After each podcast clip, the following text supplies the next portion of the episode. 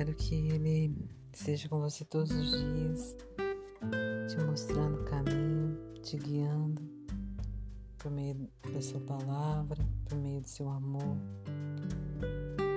E Deus tem falado muito ao meu coração nesses dias. E eu estava caminhando assim, pensando em várias coisas, e Deus me trouxe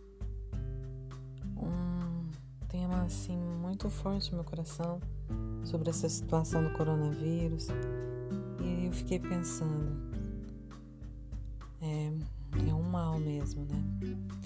Mas Deus me trouxe um mal tão forte no meu coração que eu fiquei muito assim impressionada de ver de fazer um compara uma comparação né, desse vírus com o mal que é o pecado. Então, Deus me proporcionou essa meditação diante dele, assim, de ver o que, que o pecado fez, né, desde a época de Adão até nos nossos dias. Porque o pecado fez separação de Deus com os homens, desde ali do Éden, quando Adão pecou, juntamente com Eva, quando ela se escondeu, porque eles tinham plena comunhão com Deus, mas quando eles pecaram, eles tiveram que se esconder de Deus, porque o pecado entrou na vida deles. E Deus jamais tem comunhão com o pecado. E esse mal do pecado veio né, contaminando todos os homens. E aí em Romanos 5,12 diz assim: Portanto, assim como por um só homem entrou o pecado no mundo, e pelo pecado a morte, assim também a morte passou a todos os homens, porque todos pecaram.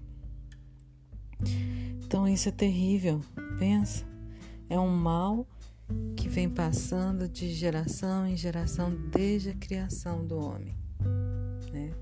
Então, se a gente ficar pensando nisso, a gente fica apavorado, porque pensa, o pecado é, não permite que o homem tenha comunhão com Deus, não permite que o homem agrade a Deus e mata não só o corpo, mata o espírito, a alma. Né? Então é uma um mal terrível. Porque o coronavírus é terrível, sim, claro. Mas se o homem que pegar o coronavírus não for curado, morrer, se ele tiver Cristo, tiver uma vida plena em comunhão com Deus, ele vai ser salvo, seu espírito, sua alma. Mas se ele não tiver, vai perecer eternamente. E temos um exemplo de, domínio do pecado na vida de um homem, que é o exemplo de Caim, né, que está em Gênesis é, capítulo 4, versículo 7, que Deus falou para ele: Se proceder, procederes bem, não é certo que serás aceito? Se todavia procederes mal, eis que o pecado jaz à porta o seu desejo será contra ti, mas a ti cumpre dominá-lo. Então, que Deus falou para ele, né? O poder desse pecado que veio, né, desde Adão, contaminando os homens, né, que se originou no diabo, que foi transmitido ao homem, Adão e a mulher, ali, Eva, e também a nós, né, porque somos descendentes deles. E aí, mas Deus fala, mas a ti cumpre dominá-lo. E fala que esse pecado é contra nós mesmos também, né?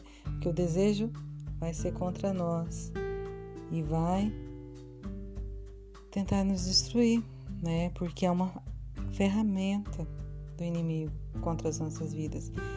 Né? É um mal que está em nós que pode ser utilizado pelo inimigo e por nós mesmos se a gente não dominar. E sabemos o que aconteceu na vida de Caim.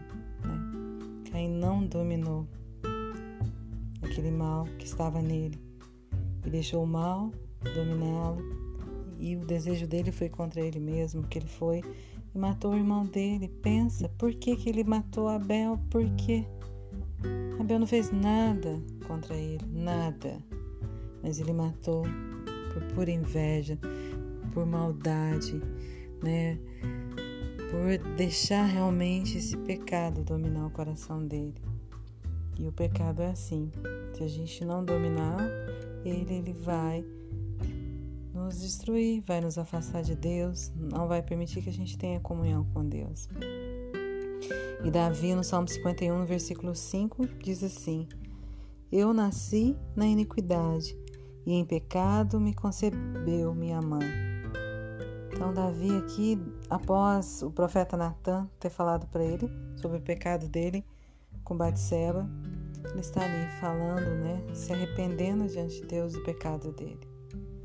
Então, era um mal também que estava no rei Davi. E esse mal infelizmente, está em nós. Né? E em Mateus, Deus, através do anjo, por meio de um sonho, fala com José. E ele fala assim: Ela dará à luz um filho e lhe porás o nome de Jesus, porque ele salvará o seu povo dos pecados deles. Então, aqui temos né, a vacina, vamos falar assim, né? De Deus para nós.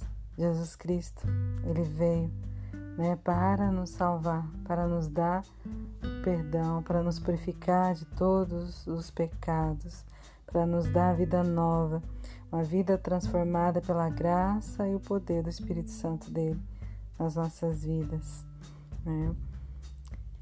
E aí vemos que também é, no Evangelho de João João Batista fala, né? Eis o Cordeiro de Deus que tira o pecado do mundo. Então é maravilhoso poder ver que o pecado entrou realmente. O pecado contaminou todos nós, né? Igual Paulo fala, porque eu sei que em mim, isto é, na minha carne, não habita bem nenhum, pois o querer o bem está em mim, não porém, o efetuá-lo. Desventurado homem que sou, quem me livrará do corpo dessa morte?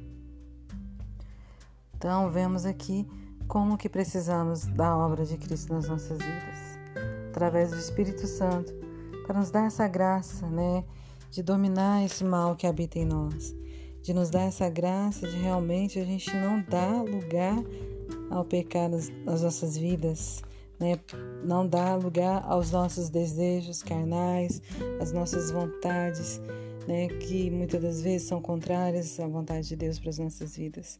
Então temos que buscar realmente estar diante de Deus, buscar realmente estar nos purificando no sangue de Cristo, limpando-nos de todo mal pela água purificadora, pelo lavar da água pela palavra de Deus. Né? Porque a obra foi feita mas a nós cumpre realmente buscar dominar esse mal que habita em nós pela graça e poder do Espírito Santo. E Pedro nos diz, 1 Pedro 2,24 diz: carregando ele mesmo em seu corpo sobre o madeiro os nossos pecados, para que nós, mortos para os pecados, vivamos para a justiça. Por suas chagas fomos sarados. Então ele já nos deu a cura, né? Então basta que a gente realmente busque todos os dias né? essa cura diante dele, essa comunhão plena, para que possamos cada dia mais sermos é, transformados à imagem e semelhança de Cristo, para a honra, glória e louvor do nosso Deus. Que Deus nos abençoe hoje para todos sempre.